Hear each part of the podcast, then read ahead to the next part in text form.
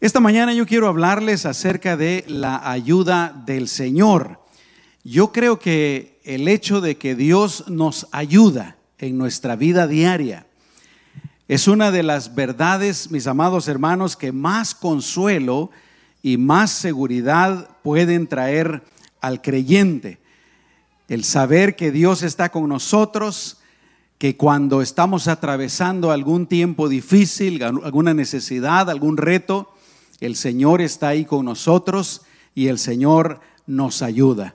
Él nos ayuda todo el tiempo. ¿Cuántos de ustedes lo creen? Amén. El Salmo 146, versículo 5, por ejemplo, ahí dice, bienaventurado aquel cuyo ayudador es el Dios de Jacob, cuya esperanza está en Jehová su Dios. Bienaventurado tres veces bendecido, feliz la persona cuyo ayudador es Dios. Y obviamente nosotros sabemos que eso somos nosotros. ¿De cuántos de ustedes Dios es su ayudador, hermanos? En Hebreos capítulo 13, versículo 6, dice, de manera que podemos decir confiadamente, el Señor es mi ayudador. No temeré lo que me pueda hacer el hombre. Pero vamos a ir a el libro de Deuteronomio. Quiero invitarles para que abran Deuteronomio, capítulo 31, versículos 1 al 8. Este es un, eh, un, libro que ha sido de mucha bendición para, para mi vida y me gusta mucho compartir lo que se encuentra escrito en este libro. Quiero recordarles que todo el libro de Deuteronomio se puede decir que es como un discurso, el discurso de Moisés. Recuerden que Israel ha salido de Egipto, de la esclavitud de Egipto. Han estado caminando y atravesando el desierto por 40 años y ahora se encuentran a punto de entrar a la tierra prometida. Y Moisés es donde cuando él da este discurso del libro de Deuteronomio. Así es que cada vez que lean el libro de Deuteronomio, acuérdense de eso. Yo siempre me lo imagino a Moisés subido tal vez en una roca alta, en un cerro, y el pueblo enfrente de él, por supuesto, los príncipes, los sacerdotes, los levitas, hasta enfrente, y Moisés dándoles el discurso. Y obviamente en este discurso Él les recuerda todo lo que ha sucedido antes. Él les recuerda también la ley. Y en este capítulo 31 son sus últimas palabras. Él les está diciendo, dentro de poquito tiempo, ustedes van a entrar en la tierra prometida. Pero aquí yo encuentro algunas, algunas verdades tan importantes, hermanos, que nos van a ayudar a entender cómo Dios ayudó y prometió ayudar a la nación de Israel, pero también cómo Dios promete ayudarnos el día de hoy. Amén. Deuteronomio capítulo 31, versículos 1 al 8. Y otra vez, eh, la versión va a ser un poquito diferente porque estoy leyendo de la, versión del 2015. Pero dice lo mismo, dice la palabra del Señor. Moisés fue y habló estas palabras a todo Israel. Y les dijo, yo tengo ahora 120 años de edad. No puedo salir ni entrar más. Ya Moisés ya está mayor, está grande, aunque en aquel entonces 120 años pues era bastante normal, ¿no? Pero también físicamente él se ha debilitado, por eso les dice, ya no puedo entrar ni salir. Pero no solamente eso, escuchen lo que dice después. Además el Señor me ha dicho, no cruzarás este Jordán. Ustedes se recuerdan de que en una ocasión, lamentablemente, Moisés falló en obedecer el mandato del Señor no le dio gloria al Señor y por eso Dios le dijo, ¿verdad?, que él no entraría en la tierra prometida. Lo bueno, mis amados hermanos, es que tal vez él no entró a Canaán, pero él sí entró a la tierra prometida de la presencia eterna del Señor. ¿Cuántos dicen amén, hermanos? Tenemos que recordarnos de esto, que para Israel materialmente la tierra prometida era Canaán, pero espiritualmente, hermanos, la tierra prometida es ir a la presencia del Señor por toda la eternidad. Amén. Y dice la palabra del Señor en el versículo 3, el Señor tu Dios es el que cruza delante de ti. Él destruirá estas naciones delante de ti y tú las desalojarás. Y aquí anuncia a Josué, dice, Josué es quien cruzará al frente de ti como el Señor ha dicho. Y el Señor hará con ellos, como hizo con Sejón y con Og, reyes de los amorreos, a los cuales destruyó con sus tierras. El Señor los entregará delante de ustedes y harán con ellos conforme a todo lo que les he mandado. Esfuércense y sean valientes. No tengan temor, ni se aterroricen de ellos porque el Señor tu Dios va contigo. Él no te abandonará ni te desamparará. Entonces Moisés llamó a Josué y le dijo, ante la vista de todo Israel, Josué, esfuérzate y sé valiente, porque tú entrarás con este pueblo a la tierra que el Señor juró a sus padres que les había de dar y tú se las darás en posesión. Versículo 8. El Señor es quien va delante de ti. Él estará contigo. No te dejará ni te desamparará. No temas ni te atemorices. Vamos a orar, hermanos. Aleluya. Señor, te damos gloria, te damos honra, te damos alabanza. Y gracias, Señor, por tu santa palabra Ayúdanos, Señor, a fortalecernos en ella. Ayúdanos a creerla con todo nuestro corazón, con todo nuestro ser.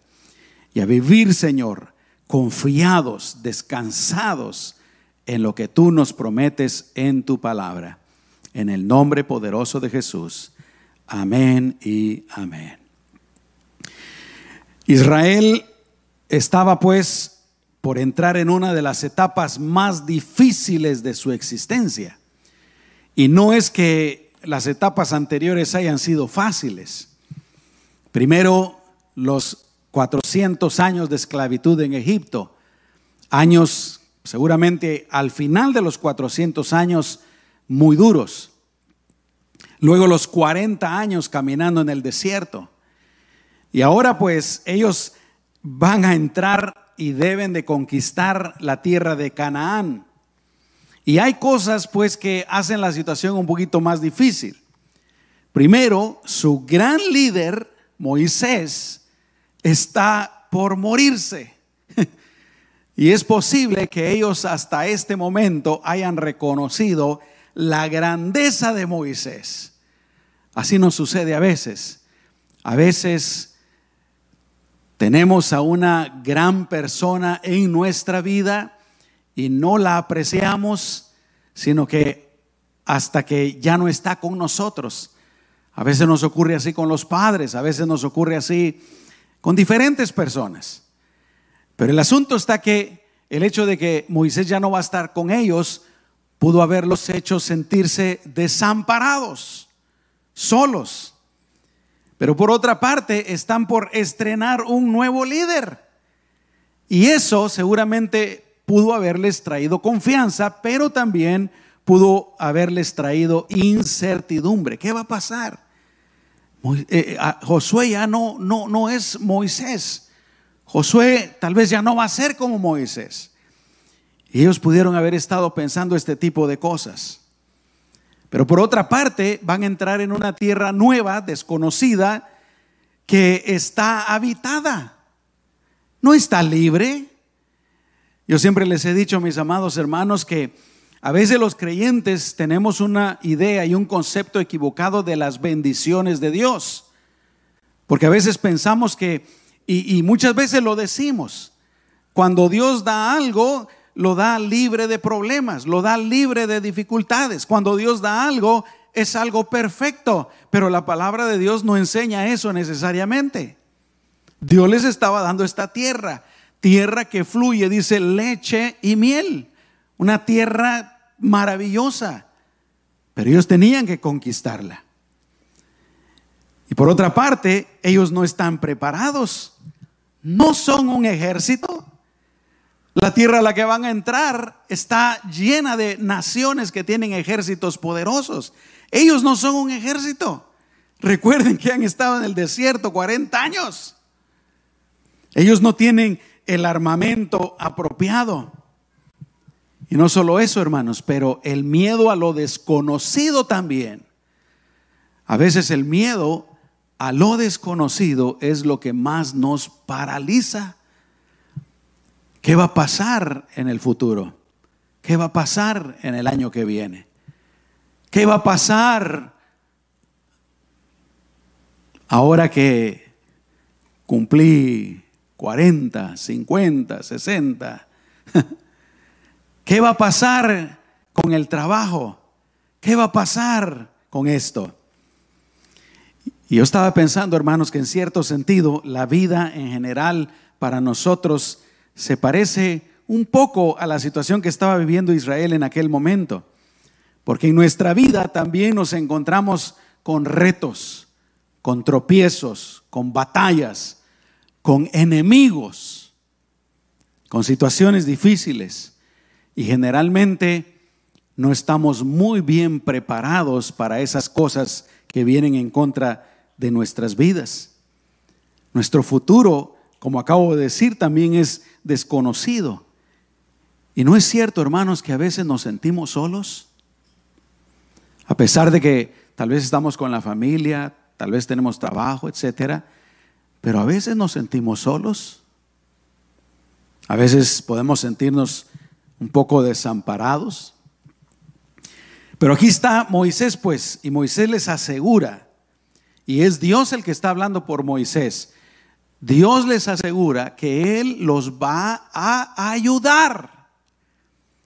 Y yo creo, hermanos, que Dios lo mismo nos dice a nosotros. Dios también nos dice, yo te voy a ayudar, yo te voy a ayudar, yo te voy a ayudar. Ten confianza. Yo quiero compartirles pues cinco maneras en las que Dios le prometió a Israel que los iba a ayudar y cinco maneras que son bien aplicables a nuestras vidas. En primer lugar, Dios le promete a Israel que Él los va a ayudar estando con ellos, simple y sencillamente. En el versículo 6 dice, el Señor tu Dios va contigo, no vas a ir solo.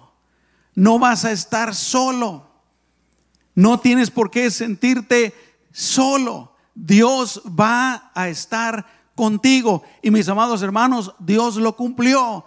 Siempre Dios estuvo con Israel y hasta el día de hoy Dios está con Israel.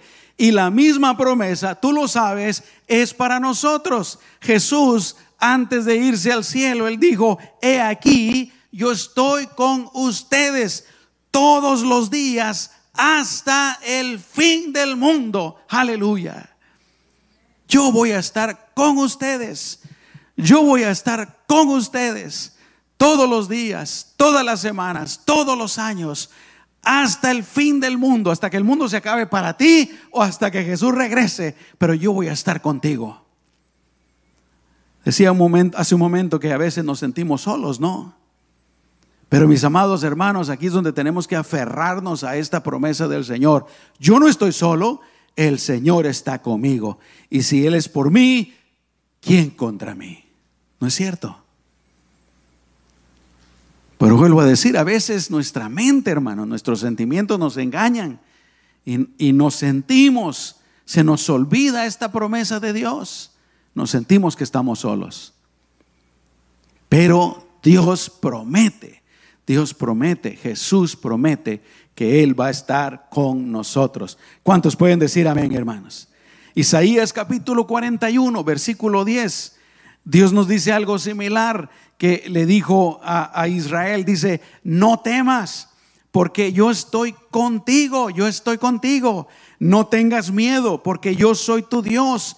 Yo te fortaleceré. Y escucha, y también te ayudaré, también te sustentaré con la diestra de mi justicia. Yo creo, hermanos, que lo primero que debemos de hacer es creer la palabra de Dios, creer las promesas del Señor. ¿Cuántos dicen amén, hermanos? ¿No es cierto que a veces somos muy incrédulos? ¿No es cierto que a veces somos un poco ingratos con el Señor? De que cualquier cosita que viene a nuestra vida y se nos, se nos olvida que el Señor está con nosotros. Pero esta es la primera realidad, hermanos. Dios está con nosotros. Jesús está con nosotros. Y no solamente el Señor nos ayuda estando con nosotros, sino que en segundo lugar, Dios le promete a Israel que va a ir delante de ellos. Fíjense qué interesante. Dios les dice, yo voy a estar con ustedes, pero también yo voy a ir delante de ustedes.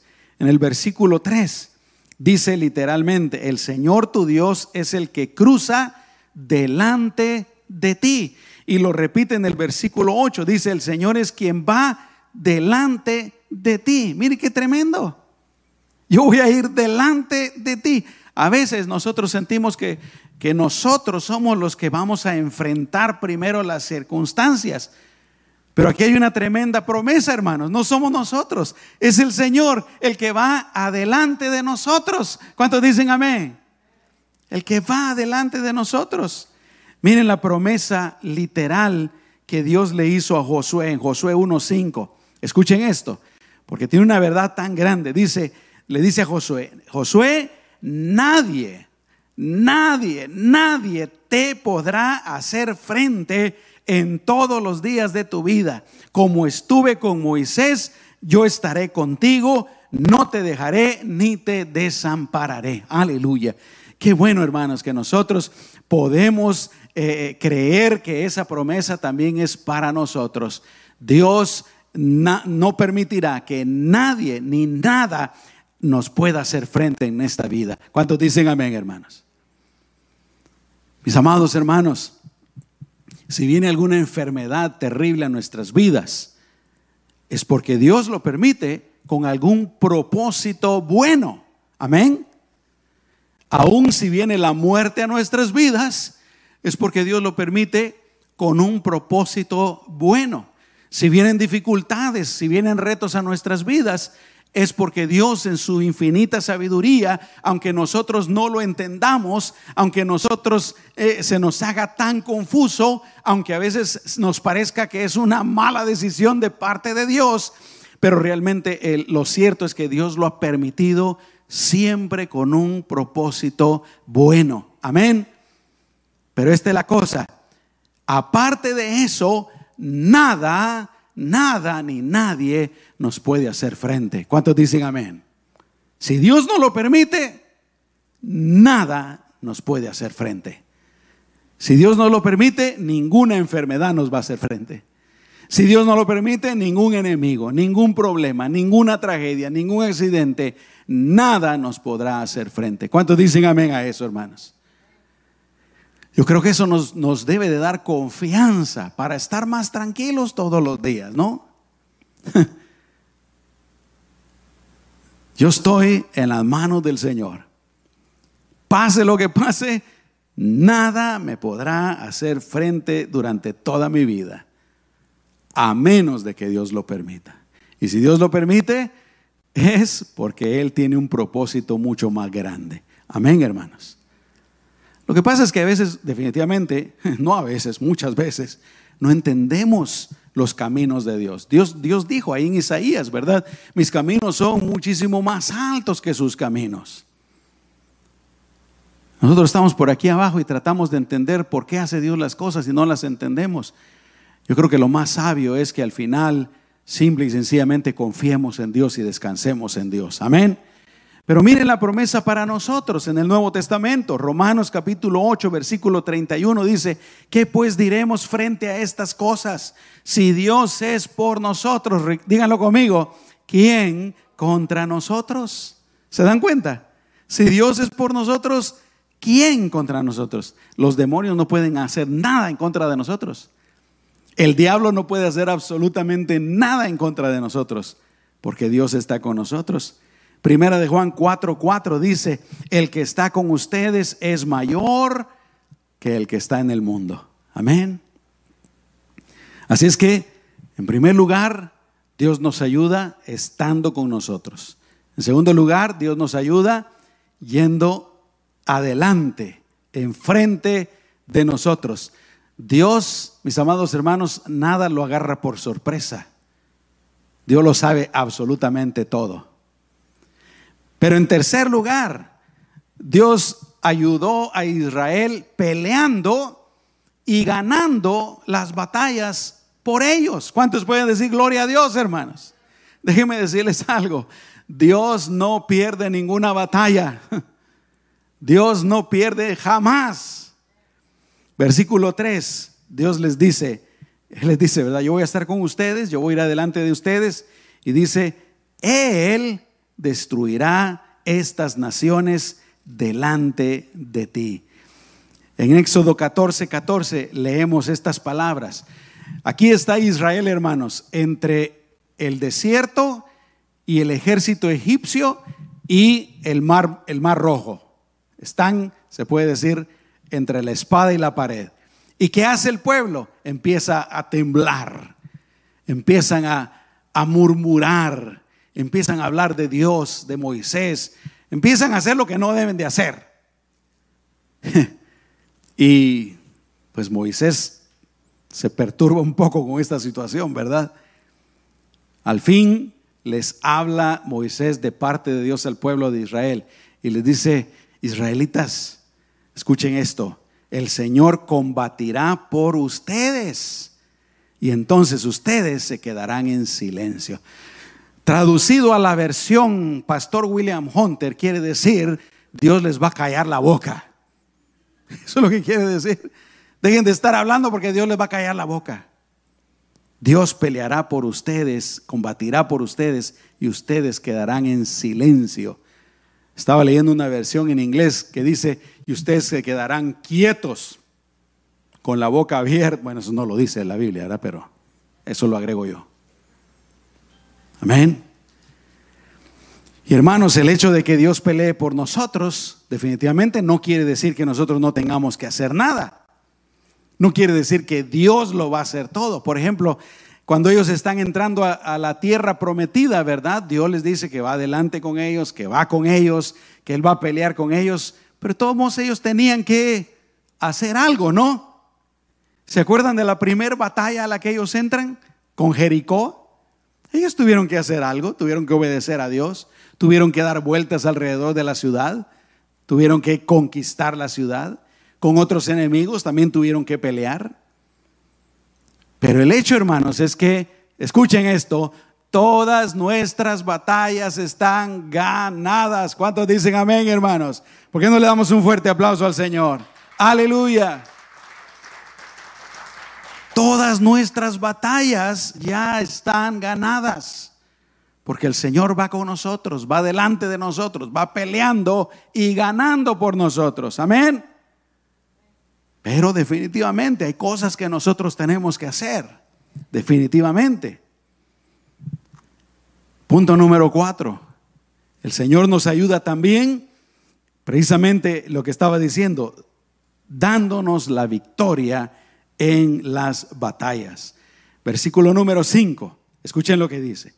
El Señor, Él ya les ha dicho que Él va a pelear por ellos, ¿verdad? Pero aquí en el versículo 5 le dice, el Señor los entregará delante de ustedes. El Señor los entregará delante de ustedes.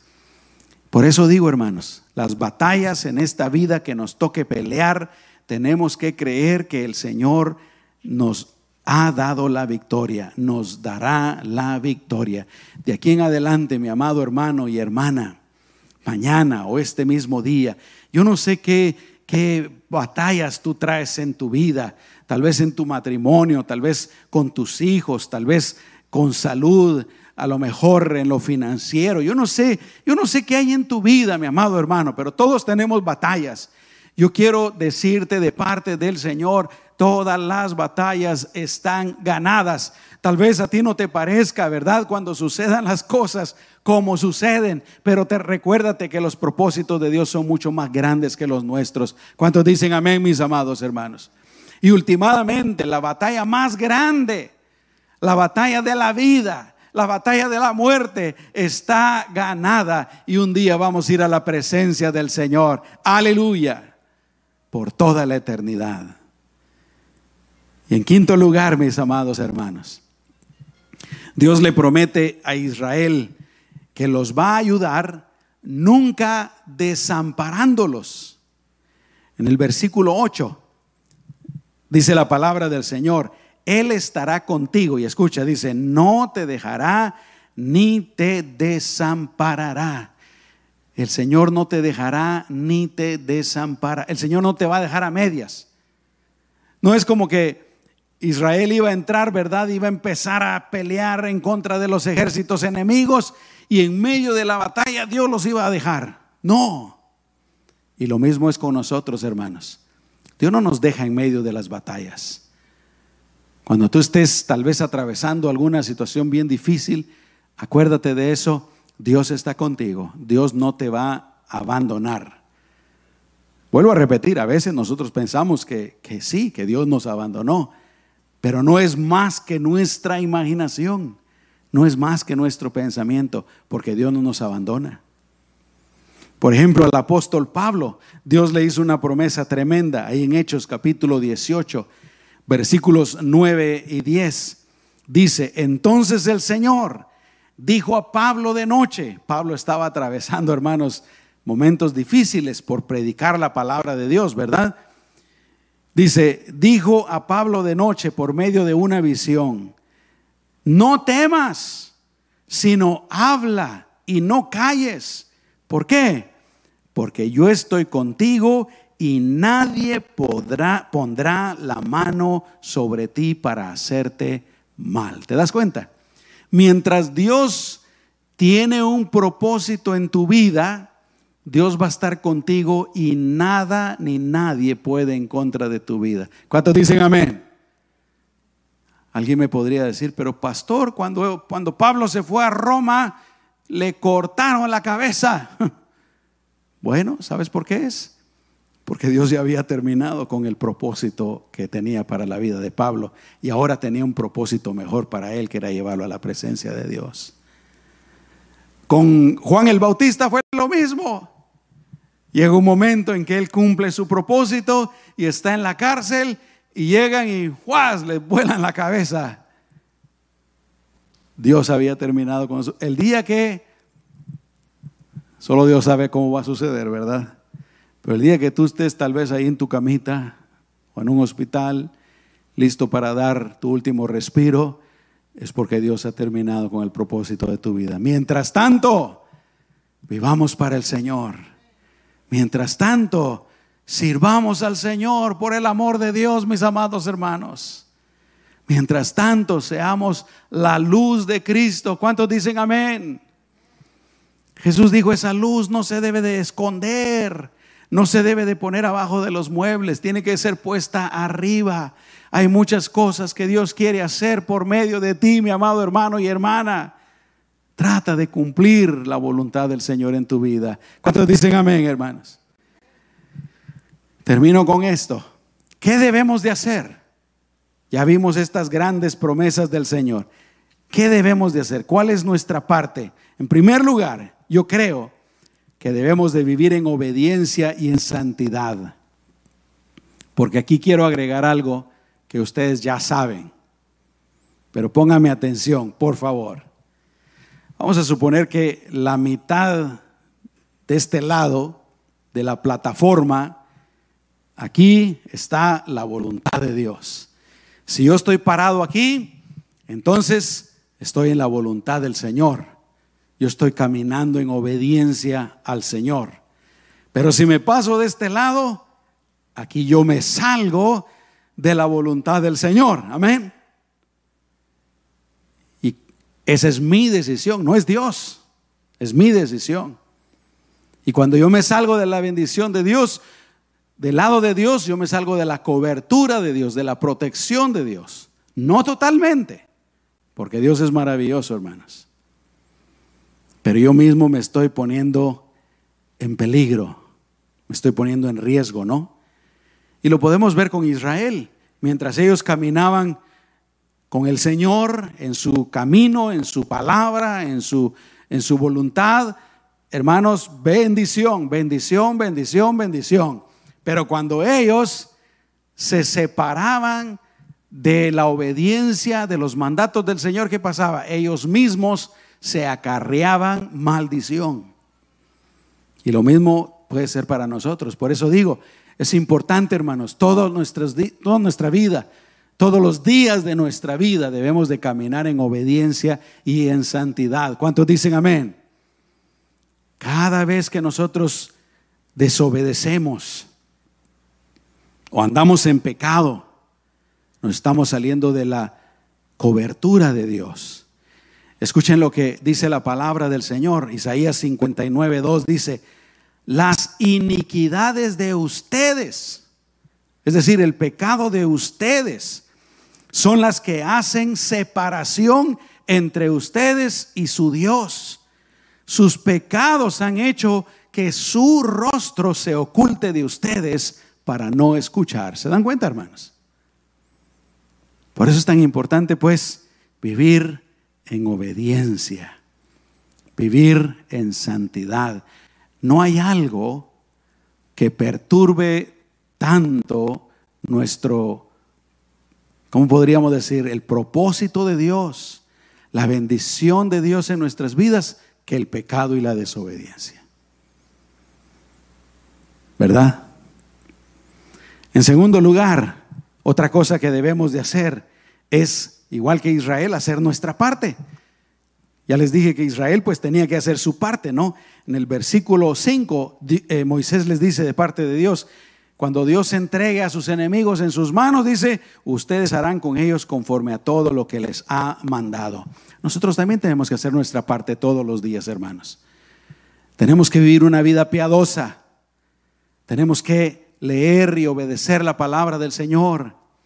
Tenemos que tener una vida de oración, nuestra asistencia constante a la iglesia, siendo fieles en todas las áreas de la vida.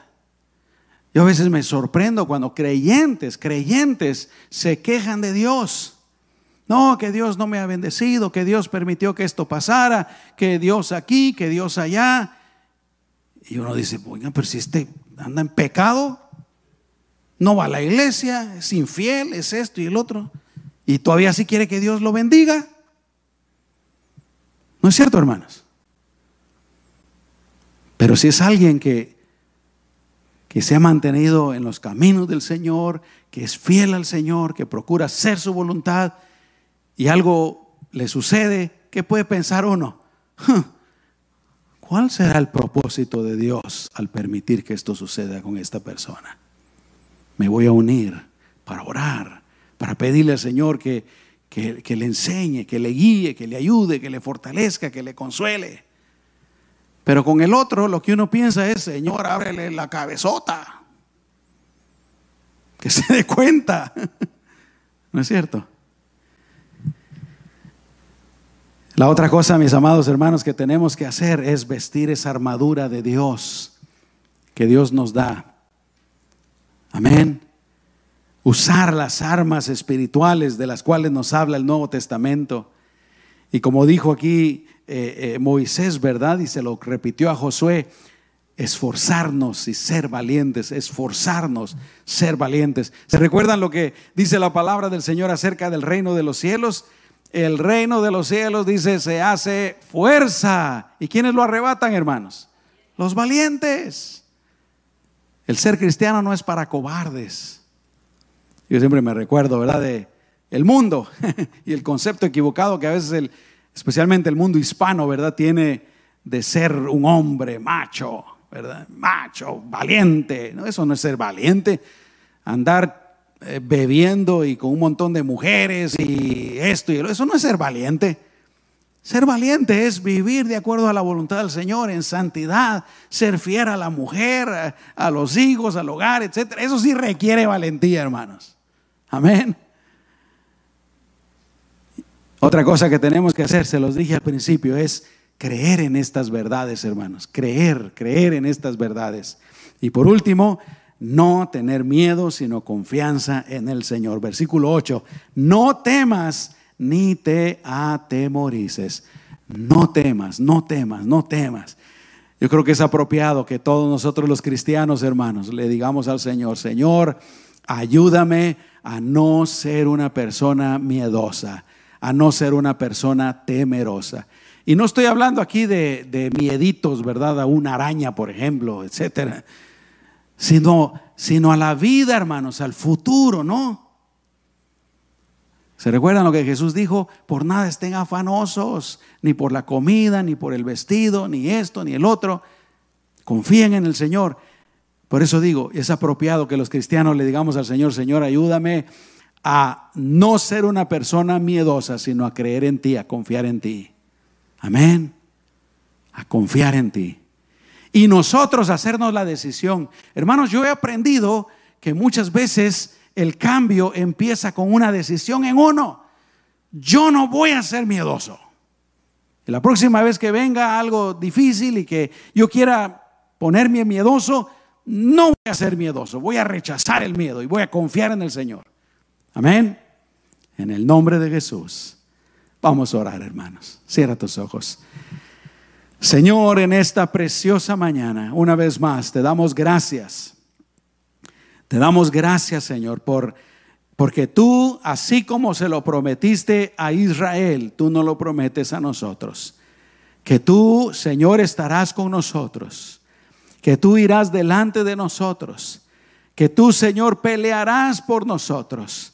Que nunca nos vas a desamparar, Señor. Y que tú nos darás las victorias siempre en nuestra vida. Señor, ayúdanos a hacer lo que nos corresponde a nosotros. En primer lugar, a creer, Señor, a confiar en ti, a aferrarnos de estas promesas, Señor, y a no temer, a demostrar nuestra confianza, no temiendo, Señor, sino confiando en ti. En el nombre poderoso de Cristo Jesús.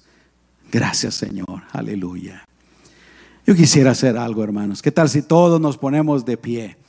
Y yo quiero invitarte, si tú tienes alguna necesidad, tienes alguna petición o estás atravesando por algo, algo en tu vida, vente para acá al frente y todos vamos a orar y vamos a poner esa necesidad en las manos del Señor. ¿Cuántos dicen amén, mis amados hermanos? Para eso estamos aquí todos. Jesús dijo, lleven las cargas los unos de los otros. Aleluya. Y yo sé que todos, hermanos, todos tenemos peticiones, todos tenemos necesidades. Y las vamos a poner en las manos del Señor. Amén. A confiar en Él, a creer en Él, a creer en Él, a confiar en Él, en el nombre poderoso de Cristo Jesús. Aleluya. Y ustedes, mis amados hermanos, que están ahí en sus sillas, Ayúdeme a orar por estos hermanos. Amén. Estoy seguro que tal vez algunos de ustedes que no, tal vez no pasó, pero tiene una necesidad. Ahí donde están, pídanle al Señor también. Y los demás hermanos, ayúdenme a orar por estos, por estos hermanos aquí. Amén. Y los vamos a bendecir. Vamos a, vamos a interceder por ellos. Aleluya. Solo Dios y ellos saben la carga que hay en sus corazones. Pero para Dios no hay nada imposible. ¿Cuántos dicen amén, mis amados hermanos? Para el Señor no hay nada imposible. Aleluya. Amado Padre, te damos gracias. Porque Señor, tú eres todopoderoso. Tú eres grande, tú eres maravilloso. Señor, tú tienes absoluta potestad sobre todas las cosas. No hay nada, Señor, que esté fuera de tu control, de tu potestad. A veces a nosotros nos puede parecer que algo, Señor, está fuera de control.